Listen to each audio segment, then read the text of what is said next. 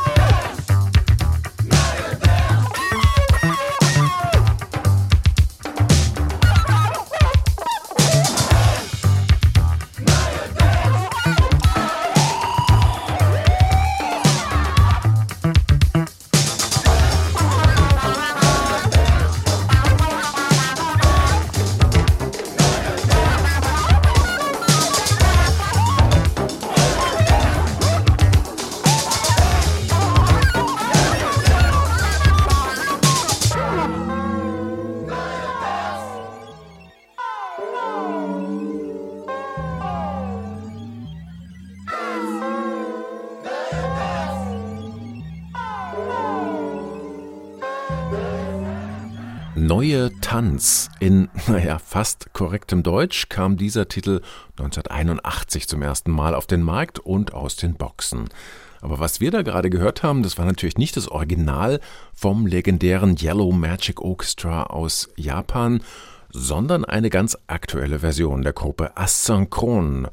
Das Sextett aus Frankreich beschäftigt sich schon seit ein paar Jahren sehr intensiv mit dem grandiosen Werk des Soundtüftlers Ryuichi Sakamoto. Jetzt, wenige Monate nach seinem Tod, veröffentlichen Frédéric Soulard, Clément Petit und ihre Mitstreiter ein Werk, das ganz und gar dem Meister aus Tokio gewidmet ist. Plastic Bamboo Schon der Albumtitel ist dem Solodebüt Sakamotos von 1978 entlehnt beim eben gehörten Neuen Tanz haben die sechs noch ein weiteres Stück aus diesem frühen Werk eingeflochten, nämlich das neue japanische elektronische Volkslied. Die Titel standen damals übrigens genauso als auf Deutsch auf dem Albumcover. Asynchron gehen durchaus spielerisch mit dem Material um, mixen zusammen, was ihnen passend erscheint, greifen sich Stücke aus den verschiedensten Schaffensperioden Sakamotos heraus, bekannte und eher obskure. Oberste Maßgabe dabei, sie müssen sich irgendwie eignen für eine Weiterverarbeitung in Richtung Jazz, Groove und Improvisation im Gruppensound. Ein gutes Beispiel dafür ist die folgende Nummer Riot in Lagos.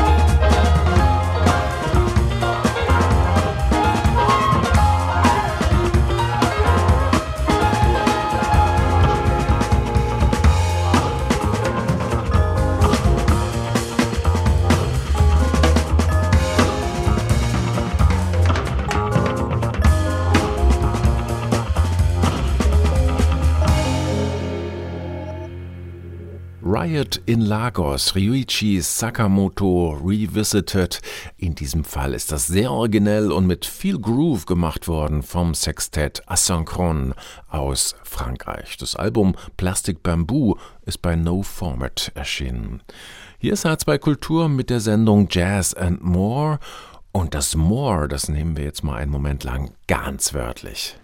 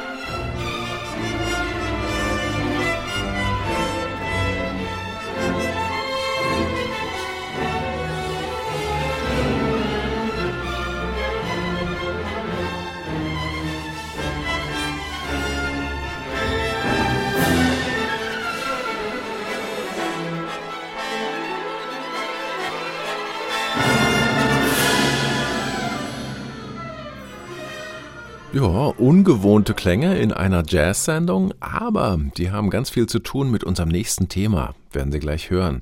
Gustav Mahler war das, ein Auszug aus seiner fünften Sinfonie aus dem zweiten Satz, stürmisch bewegt ist er überschrieben, hier gespielt von den Berliner Philharmonikern unter Simon Rattle. Und diese Sinfonie hat jetzt auch ein Orchester ganz anderer Art sehr genau unter die Lupe genommen und für sich neu erfunden, wenn man so will. Die Jazz-Rausch Big Band aus München. Mahler selbst hat seine fünfte Mal als ein verfluchtes Werk bezeichnet und sie mehrfach umgeschrieben, weil die Leute sie einfach nicht verstehen wollten. Vielleicht, sagt Jazz-Rausch Bandleader Roman Sladek halb im Spaß, halb ernst, war sie ja schon immer für Techno-Orchester geschrieben, nur das gab's halt leider damals noch nicht. Jetzt gibt es das. Die junge Band ist enorm erfolgreich mit ihrem Konzept, technoide Klänge aus dem Klangkörper einer ausgewachsenen Big Band herauszuholen. Ihre Spezialität ist außerdem, sich dafür immer wieder Vorlagen aus der Klassik herzunehmen. Bruckner war schon an der Reihe, Brahms und Beethoven auch. Jetzt also der Maler Breakdown, so der Titel des neuen Jazzrausch Big Band Albums, das in diesen Tagen bei Act erschienen ist. Eine ganze Menge Alleinstellungsmerkmale kommen da zusammen. Erstaunlich und staunenswert ist das Ergebnis auf jeden Fall. Ob man es am Ende mag, das muss wohl jeder für sich selbst entscheiden.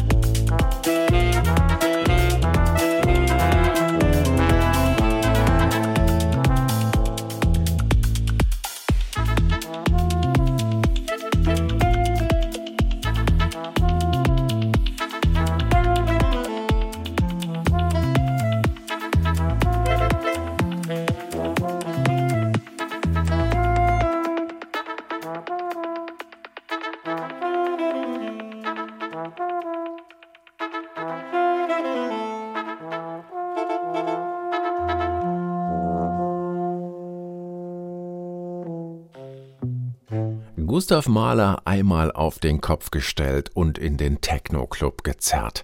Aber das mit allen Mitteln der Kunst. Die Jazz-Rausch Big Band und ihr neuestes Opus Mahler Breakdown. Hier war es der zweite Satz der fünften Malersinfonie, stürmisch bewegt und mit größter Vehemenz, so steht es in der Originalpartitur. Und ein Name muss hier noch genannt werden. Leonhard Kuhn heißt der Mann, in dessen Kopf alle diese Arrangements entstehen. Von der hehren Kunst Malers und Kuhns kommen wir jetzt zum Abschluss dieser Ausgabe von Jazz and More Inhalt 2 Kultur zu einer ordinären Europalette. Sie kennen diese Dinge aus Holz, zusammengenagelt und genormt für den Transport und die Lagerung von Waren aller Art, kann man so mit dem Gabelstapler drunter greifen. Pallet heißt das auch auf Englisch und das ist der Titel dieses Albums. Auf dem Cover vorne drauf ist genau so eine Palette abgebildet, beschriftet mit den Nummern der neun Stücke von Get the Blessing. Das ist eine Formation aus Großbritannien um den Bassisten Jim Barr und Drummer Clive Deemer. Die beiden hatten ihre populärsten Live-Auftritte als Rhythm Section der Bristoler Trip-Hop-Pioniere Portishead. Aber schon seit 1999 frickeln sie auch für ihr Leben gerne an eigenem Material herum, eben unter dem Namen Get the Blessing. Was da so dabei herauskommt, das kann man sich jetzt auf dem neuen, in Eigenregie veröffentlichten Longplayer anhören, eben auf Palette. Die Stücke tragen alle irgendwelche fantasievollen Farbennamen im Titel. Dieses hier verkörpert zum Beispiel ein oszillierendes Ockergelb, Oscillating Ocker. Wortspiele, das Spiel mit Tönen. Musik ist eben oft da am entspanntesten und inspirierendsten, wo sie keine konkreten Absichten oder Ziele verfolgt. Ich locke Sie trotzdem gerne und mit voller Absicht auf unsere Webseite hr2.de. Da finden Sie nämlich die Playlist und alle Infos zur Sendung. Jazz and More steht da außerdem noch einige Zeit als Podcast zum Abruf und Download bereit. Mein Name ist Martin Kersten. Machen Sie es gut.